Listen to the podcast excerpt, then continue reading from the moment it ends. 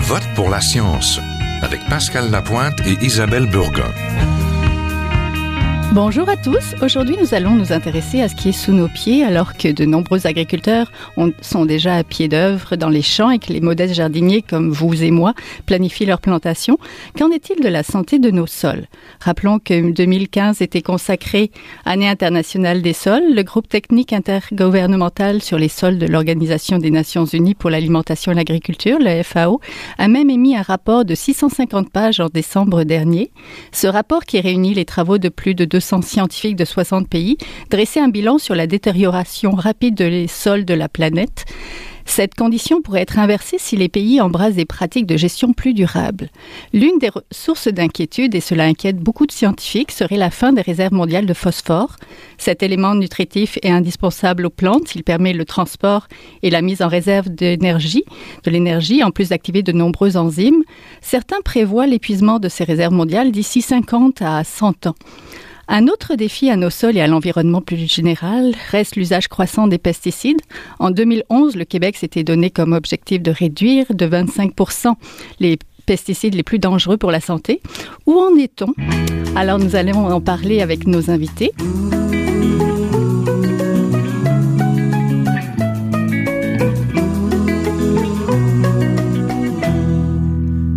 Avec nous cette semaine, Jacques Broder, professeur au département de sciences biologiques de l'Université de Montréal et titulaire de la chaire de recherche du Canada en biocontrôle. Bonjour. Bonjour. Nous avons aussi euh, le plaisir d'avoir André Fortin, chercheur émérite du Centre d'études de la forêt et professeur associé au département des sciences du bois et de la forêt à l'Université de Laval. Bonjour. Bonjour. Donc bonjour à tous les deux. Tout d'abord, comment se portent nos sols et au Québec plus particulièrement, professeur Fortin? Ben, je pense qu'on suit la, tendance internationale, on suit le modèle de, pays européens, pays comme la France, par exemple, qui utilisent des quantités phénoménales de superphosphate dans ses sols. Et puis ici au Québec, ben, on fait la même chose. Alors, euh, on a euh, quand on quand on fertilise des pommes de terre, on met 250 kilos à l'hectare de phosphore, facilement disponible, et dans les pommes de terre à l'automne, on recueille 25 kilos. Alors là, les 200 kilos qui restent, où est-ce qu'ils sont? Oui, et ils sont où? il, y en a qui vont, il y en a qui vont dans la nappe phréatique, évidemment. Mhm. Et puis, ça retourne, comme on pourrait dire, à l'état de pierre. Et année après année, on continue à ajouter ces quantités de phosphore. Et en faisant le chaulage, ben, on immobilise encore plus le phosphore. Donc, il faut recourir encore plus au phosphore qui est facilement disponible. Donc, il y a un cercle vicieux dans ça. Oui. Donc, qu'est-ce, qu'est-ce qui nous distingue peut-être des pays européens ou de nos voisins américains au Québec? Est-ce que on est euh, plus intensif que et moins que la France? Comment, comment on se distingue finalement? Oui, on est certainement moins intensif que la France. Parce que la France a des, la France a des, euh, un peu de superficie pour nourrir beaucoup de jeunes. Mm-hmm. Ici, on a d'immenses superficies. Alors, dans l'Ouest, par exemple, euh, les pratiques agricoles qui sont là n'utilisent pas du tout les mêmes quantités de, de fertilisants, par exemple, qu'on peut faire en France. Oui. et nos voisins américains? Les voisins américains, il y a aussi les prairies d'Ouest. Alors, dans l'Est, puis dans Californie, euh, ben là, euh, euh, même si la vague bio est en train d'envahir la Californie, on utilise encore beaucoup, beaucoup de, de, quantités incroyables de fertilisants de synthèse. Oui. Et est-ce qu'on a une grande dépendance aux pesticides, professeur Broder? Oui, on, en fait, on est, on est malade de nos pesticides depuis, euh, depuis des, décennies, en fait, depuis l'avènement des pesticides de synthèse, soit après la Deuxième Guerre mondiale. Euh, évidemment, quand on a constaté les méfaits associés aux pesticides, on a voulu s'en débarrasser ou s'en affranchir, mais euh, c'est un travail de très, très longue haleine et on progresse extrêmement lentement là, pour essayer de, de, contrôler la situation, de réduire les applications de pesticides, que ce soit en milieu forestier, agricole ou urbain. c'est ça demeure une problématique criante. Là. Oui. Qu'est-ce qui nous distingue au Québec par rapport justement, euh, soit en Europe, soit aux, euh, Américains? Euh, ben, il y a plusieurs choses qui nous distinguent dans le, dans le bon sens et dans le, dans le mauvais sens. Je vais commencer par le, bon sens. c'est assez impressionnant de constater maintenant qu'au Québec, on n'utilise presque plus, en fait, plus de pesticides en milieu forestier depuis une quinzaine, en fait, depuis 18 ans maintenant. et c'est bien parce que les superficies sont immenses. On traitait nos forêts par le passé pour lutter contre des insectes défoliateurs, la tordeuse des bourgeons d'épinette, l'arpenteuse, la pruche. Et à l'origine, ça se faisait par des pesticides de synthèse. Donc, il y avait d'immenses superficies euh, dans le Bas-Saint-Laurent, en Gaspésie, en Montérégie, qui étaient traitées avec des insecticides de synthèse synthèse, mais maintenant, ça se fait uniquement avec le, BT, qui est un biopesticide et qui est beaucoup euh, moins dommageable pour euh, à la fois l'environnement, nos forêts et également les populations euh, humaines. Mm-hmm. donc, un gain majeur pour les forêts. on s'est affranchi des pesticides dans le milieu forestier. En milieu urbain aussi, le Québec a été un leader, vraiment un leader à l'échelle nord-américaine et je pourrais dire mondiale aussi, avec le Code de gestion des pesticides qui a été mis en place par le gouvernement vers les années 2005. Et là, maintenant, en milieu urbain, on interdit l'utilisation des pesticides de synthèse, mm-hmm. sauf pour des raisons parfois de, de, santé humaine, mais c'est très, très rare. Donc, pour des besoins esthétiques, c'est euh, complètement béni maintenant. Donc, on a fait un pas euh, grandiose aussi au niveau des, euh, du milieu urbain.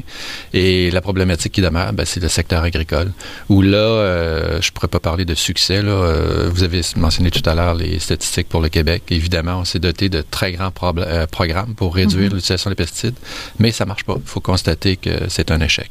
Oui. Est-ce que les pesticides, quand on les épand, est-ce que ça affecte la qualité de nos sols aussi? Est-ce qu'il y a un lien entre pesticides et sols, comme on peut l'avoir quand les sols manquent de phosphore? Est-ce trop de pesticides, est-ce que ça affecte? Euh? Oui. En fait, les pesticides, c'est des poisons. On les applique euh, beaucoup pour contrôler en milieu agricole euh, les ravageurs des plantes, mais on les retrouve dans l'air parce qu'on les pulvérise souvent. On les retrouve au niveau du sol également parce que les, pesticides vont ruisseler dans, le sol. Et ce qu'on constate d'année en année, c'est qu'il y a une accumulation de, de molécules de pesticides de synthèse dans nos sols. Puis l'autre problème aussi qu'on euh, qu'on note et qui est moins euh, euh, moins grand que pour les pesticides qu'on utilise au niveau des, plantes. C'est certains ravageurs qui vont attaquer les racines de certaines plantes agricoles. Euh, je pense entre autres aux nématodes. Et parfois, on doit aussi faire des traitements à pesticides au niveau des sols, des fumigations entre autres. Mm-hmm. Mais heureusement, c'est une pratique qui est quand même pas très courante jusqu'à présent.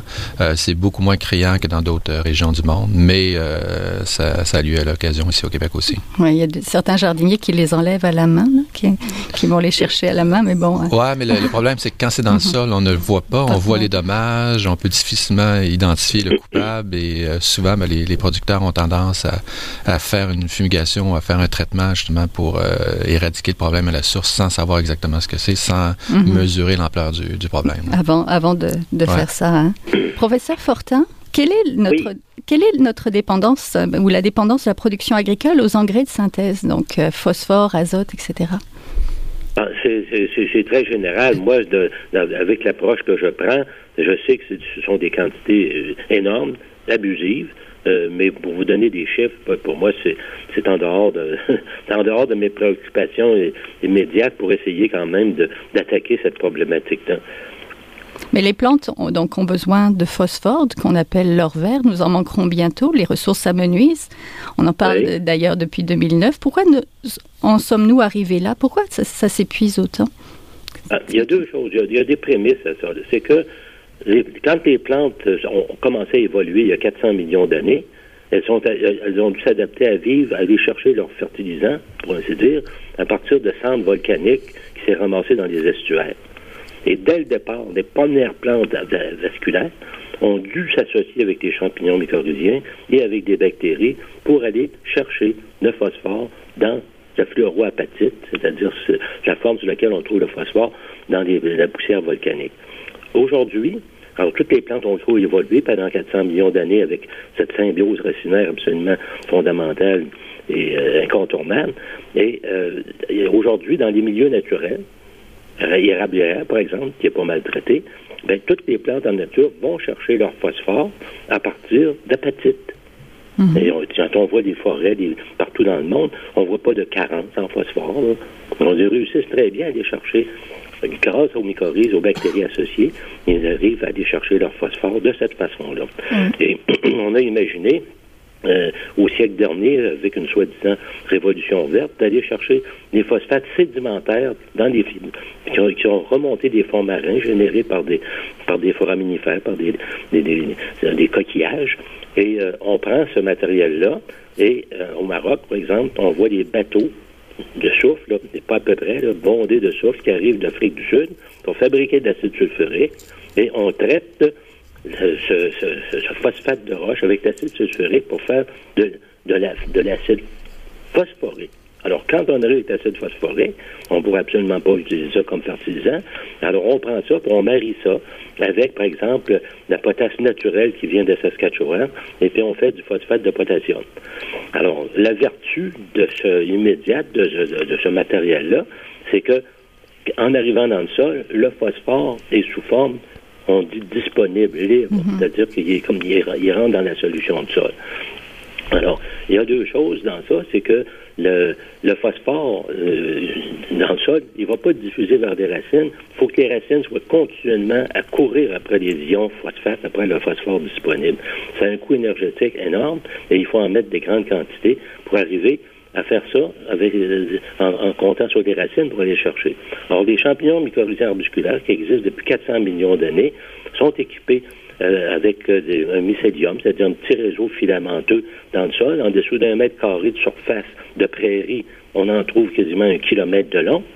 Et tout ça, c'est branché sur la plante et la plante envoie de l'énergie vers le, vers le champignon. Et le champignon, quand on, apporte de l'apatite, non pas des superphosphates, on voit un champignon qui s'accole sur les grains d'apatite, qui sécrète un mucus, mucopolysaccharide, et puis il y a des bactéries spécialisées dans la solubilisation de, cette forme de phosphate qui sont parmi présentes dans la nature, et elles reçoivent de l'énergie. Si elles étaient dans le sol, n'importe où, il faudrait courir l'énergie, mais elles reçoivent de l'énergie directement et des phosphates solides qui sont générés s'en vont directement dans la plante. Ils ne sont pas envoyés dans le sol pour aller se ramasser dans la phréatique. Alors, c'est comme ça que ça fonctionne dans la nature. Alors, en dessous d'un mètre carré de prairie, il y a des centaines de milliers de micro-usines biologiques, on peut dire, formées des, champignons mycorhiziens avec leurs bactéries associées, et puis qui arrivent très bien à utiliser une forme de phosphate, de euh, minéral de phosphate, que tout le monde agricole considère comme à toute une pratique très difficile à utiliser pour fabriquer des, fertilisants de synthèse. Alors, on a là un outil qui vient de faire l'objet d'une découverte de l'année, euh, ici euh, dans Québec Science au Québec. Et on a cet outil qui est maintenant, il va falloir que les agronomes s'approprient ces outils-là pour en démontrer l'utilité euh, au niveau des cultures, des grandes cultures, etc. Et on entrevoit de, réduire ou même d'éliminer totalement le phosphate de, synthèse. Alors, ça veut dire qu'on a aussi là une autre source qui n'a jamais été comptabilisée une autre source de phosphore qui est beaucoup plus écologique et puis qui est extrêmement abondante. Alors, la pénurie de phosphore, ben, peut-être que pour euh, le phosphate de synthèse, oui, mais pour le phosphore sous laquelle, forme sous laquelle des plantes l'utilisent, ben, on ne voit pas actuellement de, problème. Et ce qui est intéressant avec l'apatite, c'est qu'en décomposant le grain d'apatite, la plante y trouve 17% de phosphore et il y a 35% de calcium. Alors, ça veut dire que ça empêche la dérive de, l'acidification du sol. Et à ce moment-là, ben, on va aussi possiblement réduire ou éliminer l'addition de, de chaux qui a, tendance à brûler la matière organique, à déséquilibrer le sol. Alors voilà. Alors je ne veux pas, euh, veux pas aller plus loin. je pense que je vais vous laisser une chance peut-être d'orienter la discussion. En fait, vous anticipez ma prochaine question, la recherche de solutions pour justement le manque de phosphore. Vous l'avez dit, le, tout le phosphore n'est pas forcément disponible pour les plantes, insolubles ou solubles, et on en perd beaucoup pour le ruissellement. Moi, ce que je voudrais savoir un petit peu, c'est prendre un petit peu de, recul. On a parlé un petit peu de racines. Euh, qui allait chercher le phosphore. On a parlé de protection de racines aussi avec le euh, professeur Broder. J'aurais voulu voir, est-ce que quand on songe aux plantes, est-ce qu'il ne faudrait pas justement protéger ces racines-là? Est-ce que d'abord il y a une... Est-ce qu'en lutte biologique, professeur Broder, est-ce qu'on songe aux racines? Parce que souvent on voit l'extérieur de la plante, etc., les feuilles, la qualité des tiges, etc. Est-ce qu'on va s'intéresser aussi aux racines de la plante et de la protection justement par rapport à différents ruissellements, différents poisons qu'on met? Euh, oui, mais comme je le mentionnais tout à l'heure, tout ce qui est sous le sol, c'est beaucoup moins euh, compris de la part des, euh, chercheurs, du moins les chercheurs qui s'intéressent aux, euh, aux, organismes qui, attaquent les racines des plantes. Et ce qu'on sait très bien également, c'est qu'il y a une foule de micro-organismes déjà présents dans le sol qui ont un effet extrêmement bénéfique sur les ravageurs des, des racines. Et c'est très rare par rapport à ce qu'on observe au niveau de, du feuillage, des fruits, des fleurs. C'est très rare que les, le système racinaire va être attaqué de façon substantielle par des des micro-organismes, que ce soit des, champignons, des bactéries, des virus. Donc la plante elle-même se défend déjà très très très bien contre les envahisseurs des racines parce qu'elle a développé elle-même des mécanismes de défense. les racines, ben, c'est l'organe que la plante a pour puiser ses aliments, puiser mm-hmm. ses nutriments dans, directement dans le sol. Donc elle a aussi intérêt à protéger ces, ces organes-là. Donc elle le fait déjà très bien. Donc en lutte biologique, est-ce que vous y intéressez quand même? Est-ce qu'il y a des choses comme des champignons ou des micro-organismes qu'on peut développer pour lui permettre d'aller chercher plus efficacement et de se protéger peut-être des pesticides aussi. oui, ben, en fait, il euh, faut d'abord savoir qu'il y a plusieurs types d'organismes qui vont attaquer les, les racines. Euh, il y a des micro-organismes, bactéries, euh, virus, comme j'ai mentionné. Il y a aussi des nématodes, de petits vers ronds, mhm. qui peuvent aussi causer des dommages importants aux racines. Et il y a aussi certains insectes ravageurs qui vont se nourrir directement des racines. Donc, dépendamment du type de ravageur à laquelle, auquel on, on s'intéresse, il y a mhm. différentes approches en lutte biologique.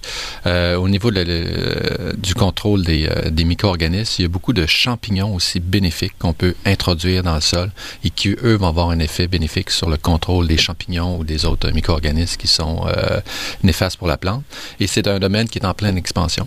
La lutte biologique s'est d'abord développée pour le contrôle des mauvaises herbes, le mhm. contrôle des insectes euh, en agriculture, mais de plus en plus, il y a des alternatives pour le contrôle des organismes nuisibles dans le sol. Et ce qui est intéressant de voir maintenant également, c'est que il y a des grandes multinationales euh, qui s'intéressent aussi à la problématique. Évidemment, quand on dit grande multinationale, ça veut dire des fonds énormes pour la mm-hmm. recherche. Et c'est intéressant de voir que maintenant que euh, certaines multinationales qui euh, produisent évidemment beaucoup de pesticides de synthèse s'intéressent maintenant aussi au développement des luttes biologiques. Et particulièrement pour le contrôle des organismes qu'on retrouve dans le, dans le sol. En amont, donc. Oui, oui. Professeur Fortin, parlez-moi un petit peu, vous êtes directeur de recherche donc de Salma Tactec, si je prononce bien son nom, euh, de ces micro-organismes que vous avez trouvés. Là, vous êtes inspiré, donc ce qui existait déjà dans la nature depuis longtemps. Parlez-moi un petit peu de ces travaux et comment ils arrivent à obtenir ce phosphore-là. Comment ce compagnonnage plantes et micro-organismes travaillent? Oui, mais si vous voulez, avant, c'est une question qui, doit être très importante pour nous ce matin, mais euh, ça m'a provoqué un petit peu l'intervention que vous avez fait, que Jacques a faite euh, auparavant. C'est que par exemple, les champignons mycorhiziens, ce sont, c'est un phénomène fondamental, universel dans l'évolution et le fonctionnement des plantes et des écosystèmes terrestres. Ça veut dire qu'il n'y a pas de mycorhizes, il n'y a pas de vie sur la Terre. Alors, c'est partout. Alors, quand on parle de, l'environnement des racines, l'organisme, le micro-organisme qui est le plus fondamentalement important dans la vie quotidienne de la plante, ce sont les champignons mycorhiziens. Et, euh, et, euh, et, quand on fait l'homologation des pesticides actuellement, euh, au Canada ou ailleurs, on, ne prend pas la précaution de voir si les champignons mycorhiziens sont affectés par ces pesticides-là. Ça, ce serait la première étape de précaution qu'on devrait prendre. Non seulement les champignons mycorhiziens doivent être protégés, mais ils ont aussi, puis il y a des centaines de publications qui existent maintenant, ils sont aussi capables de réprimer un grand nombre de maladies, notamment de maladies fongiques. Un plant de tomate qui est traité avec des mycorhizes n'aura jamais de flétrissure de ses feuilles, comparativement à un témoin qui n'a pas de mycorhizes. L'impact sur les nématodes, ben ça, dans un pays d'Afrique, d'un pays, d'un pays sec, comme le Mexique, ben c'est, vraiment dommageable. Et on voit que la présence des mycorhizes empêche la formation de certains groupes de nématodes. Alors, donc, le potentiel de lutte biologique des mycorhizes, qui est le micro-organisme le plus fondamental dans la vie des plantes, eh bien, il y a tout un monde à explorer, donc, et qui ne l'est pas suffisamment.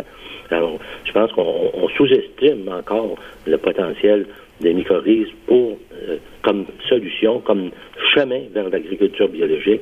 Et euh, voilà. Alors, pour ce qui est de, la découverte de Salmotactec, eh bien, effectivement, euh, euh, on sait que dans le sol, il existe beaucoup, beaucoup de bactéries qui sont capables de s'attaquer à du phosphate de roche.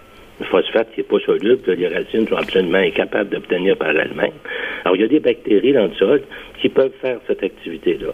Mais la bactérie qui est dans le sol, euh, n'importe où, ça lui prend de l'énergie pour fonctionner.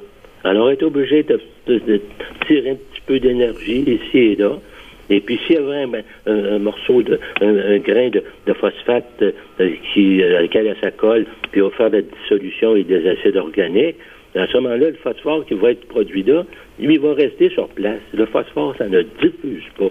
Alors, à ce moment-là, ça va être perdu. Ça va être une activité euh, euh, que je dirais qui profite seulement temporairement à la bactérie pour aller chercher son propre phosphore. Maintenant, l'hypothèse de travail qu'on a eue, c'est si ces bactéries-là s'attachaient étroitement avec des kilomètres de mycélium de champignons mycorhiziens que dans le sol, à ce moment-là, elles seraient il y aurait accès à une source d'énergie, parce que le champignon mycorhizien, il, utilise 10% des produits de photosynthèse de la plante, sous forme de sucre qui arrive dans ce réseau-là, qui, réunit d'ailleurs toutes les plantes entre elles. Hein. C'est un, Internet entre les plantes de même espèce et même d'espèces différentes. Alors, il y a donc une, quantité euh, euh, significative d'énergie qui arrive, et quand le, champignon mycorhizien côtoie un grain, par exemple, d'apatite, à ce moment-là, les bactéries qui viennent s'accoler ont accès à une source d'énergie sûre et constante. Alors, c'est là que ces bactéries-là prennent toute leur signification. Et non seulement accès à l'énergie, mais quand elles vont dissoudre le phosphore, ce phosphore-là ne va pas s'en retourner n'importe comment, n'importe où dans le sol. Il va s'en aller directement dans la plante. Alors, cette activité-là se fait là où ça compte. Et c'est ce qu'on a, c'est ce que euh, Salma a, prouvé. Alors, est-ce que effectivement il y a des bactéries solubilisatrices dans le sol qui sont accolées au, mycélium des champignons mycorhiziens? Oui, on en a trouvé des centaines. Est-ce que ces bactéries-là, est-ce qu'il y en a dans sol qui sont capables de dissoudre de phosphore de façon efficace? Oui, on en a trouvé des douzaines. Et après ça, est-ce que ces bactéries-là pour prouver ce qu'on avançait. Est-ce que ces bactéries là colle, ça colle au mycélium du champignon mycorhizien, au laboratoire, dans des pétries? Oui, ça colle. Et quand on, examine l'activité de ces champignons-là sur un grain d'apatite d'environ 120 microns, ben, en moins de 24 heures, le grain d'apatite disparaît. C'est-à-dire que tout le phosphore qu'il y avait là a été mobilisé. Et puis, il y a, il y a un résidu d'oxalate de calcium qui se forme autour. Donc c'est bien, c'est bien une solution d'avenir. C'est une, c'est une voie d'avenir. Professeur Brodeur, je ne pense pas que vous soyez contre les idées du professeur non, non, non, non, non, pas du tout, Je ne pense pas que vous soyez... Non, non, non. Mais si je peux renchérir un peu euh, avec ce que M. Fortin a mentionné, euh, quand je parlais des euh, mécanismes de défense de la plante, évidemment, ça inclut les, euh, les mycorhizes. En fait, la, la, plante se défend de façon intrinsèque avec ses propres mécanismes de défense mm-hmm. qui, qui, vont être induits suite à l'attaque d'un organisme agresseur.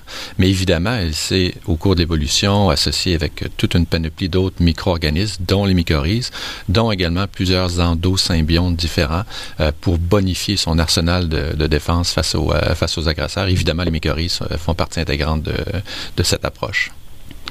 Donc, ce que je voudrais savoir pour terminer, parce qu'il nous reste peu de temps, quels sont les autres aliments les éléments issus de notre agriculture moderne, intensive et de monoculture, souvent qui ont un impact sur les sols. L'épuisement des sols, généralement, on peut trouver euh, la perte de phosphore, l'empoisonnement donc avec les pesticides, mais il y a aussi peut-être des, des sels, des minéraux qui sont rejetés justement parce qu'on n'exploite pas le sol comme on devrait l'exploiter. En lutte biologique, je pense que vous ben, y songez aussi. Je ne suis pas un spécialiste des sols, mm-hmm. mais euh, tout de suite, je peux penser au euh, ruissellement. Je peux mm-hmm. penser aussi à un problème majeur criant dans les champs ici au Québec, entre autres, qui est la compaction des sols. Oui. Euh, c'est deux autres euh, phénomènes physiques là, qui appauvrissent là, grandement les sols, du moins ici au Québec. Oui. Pour les auditeurs, la compaction des sols, c'est quoi? Ben, c'est simplement que le sol, au fil des années, au fil des récoltes, avec la machinerie qui, qui va travailler sur le sol, ben, ça, ça fait en sorte que le sol est compacté euh, que le sol est moins friable, surtout moins aéré aussi au niveau de l'oxygénation des sols. Donc, c'est un problème majeur. Évidemment, un sol qui est compacté, c'est un sol aussi où il y a beaucoup plus de ruissellement. C'est un sol aussi où les racines ont plus de difficultés à, s'implanter dans le sol. Donc, mhm. c'est extrêmement néfaste pour le développement de la plante. Oui, parce que peut-être à, à tous les deux, il y a ce souci-là d'offrir des solutions scientifiques à un problème, mais il y a aussi peut-être euh, à regarder les sols d'un peu plus loin. Est-ce que la permaculture, par exemple, la culture, on va dire en cycle, pourrait être quelque chose qu'on devrait plus encourager euh, dans nos champs? Professeur Fortin? Oui. Oui, ben c'est sûr, parce que moi j'ai des, jeunes qui ont suivi mes cours, par exemple, et puis qui ont des entreprises où ils pratiquent la permaculture. Alors, quand on regarde dans ces soldats, on voit une flore de champignons mycorhiziens, je devrais dire une fange de champignons mycorhiziens extrêmement abondante et diversifiée. Évidemment, ce problème, le problème qu'il y a là, c'est que ça nous donne un modèle qu'on pourra peut-être monter à une échelle plus importante. Mais quand on s'en va avec un producteur de lentilles dans l'Ouest canadien, qui, travaille sur 20 000 hectares, euh, à ce moment-là, c'est pas tout à fait pensable. Alors, il faut essayer de faire une diminution du travail du sol, parce que aussi, le travail du sol a un effet négatif sur les sur des, des, mycorhizes, non seulement la compaction, mais aussi, par exemple, quand on, on travaille des pommes de terre, on brasse le sol, et puis on arrive à la fin de la récolte, puis le nombre de propagules de champignons mycorhiziens pour assurer la, la, la production de l'année suivante est pratiquement insignifiant. Alors, la compaction, c'est certainement un facteur de perturbation du sol. Mais permaculture, c'est un beau modèle qui va nous mhm. permettre de comprendre. Je travaille avec des jeunes là-dessus. Je trouve ça extrêmement intéressant. Oui. Et auparavant, on avait des fois des jachères aussi. C'est tout des, vieilles euh, pratiques mhm. ancestrales qu'on met peut-être de côté, mais qu'on devrait peut-être considérer. Hein. Ben, le problème, comme M. Fortin le mentionnait, c'est un problème mhm. d'échelle. Euh, la permaculture, euh, on connaît tous les, bienfaits associés à cette, euh, cette pratique à tous les points de vue, au niveau de la qualité des sols, au niveau de la qualité des produits, sauf qu'il faut trouver une façon de, de, faire en sorte qu'elle passe à une échelle euh, plus commerciale. Euh, ce qui ouais, exactement. Puis on a le même problème avec la, la, culture biologique. Ses bienfaits sont démontrés. On connaît les techniques à toute petite échelle, mais maintenant, il faut trouver une façon de faire en sorte qu'on puisse euh, adapter, adopter ces pratiques-là à une, échelle plus, plus grande, plus commerciale. Parce qu'on a plus de, de bouches à nourrir alors. Ouais. Merci beaucoup à tous les deux. Donc, on était en compagnie de Jacques Brodeur, professeur au département de sciences biologiques de l'Université de Montréal, titulaire de la chaire de recherche du Canada en biocontrôle, et en compagnie du professeur André Fortin, donc chercheur émérite du Centre d'études de la forêt et professeur associé au département des sciences du bois et de la forêt de l'Université Laval. Merci. Merci. Merci à vous. Merci. C'est tout pour cette semaine. Je vote pour la science C'est une production de l'agence Science Presse avec Radio VM. À la recherche de cette émission, Naïma Assert. À la régie, Daniel Fortin. Vous pouvez réécouter cette émission à l'antenne de Radio VM en rediffusion ou en podcast sur le site de l'agence Science Presse et bien sûr nous suivre sur les réseaux sociaux, sur Facebook et votre Twitter préféré. À la semaine prochaine.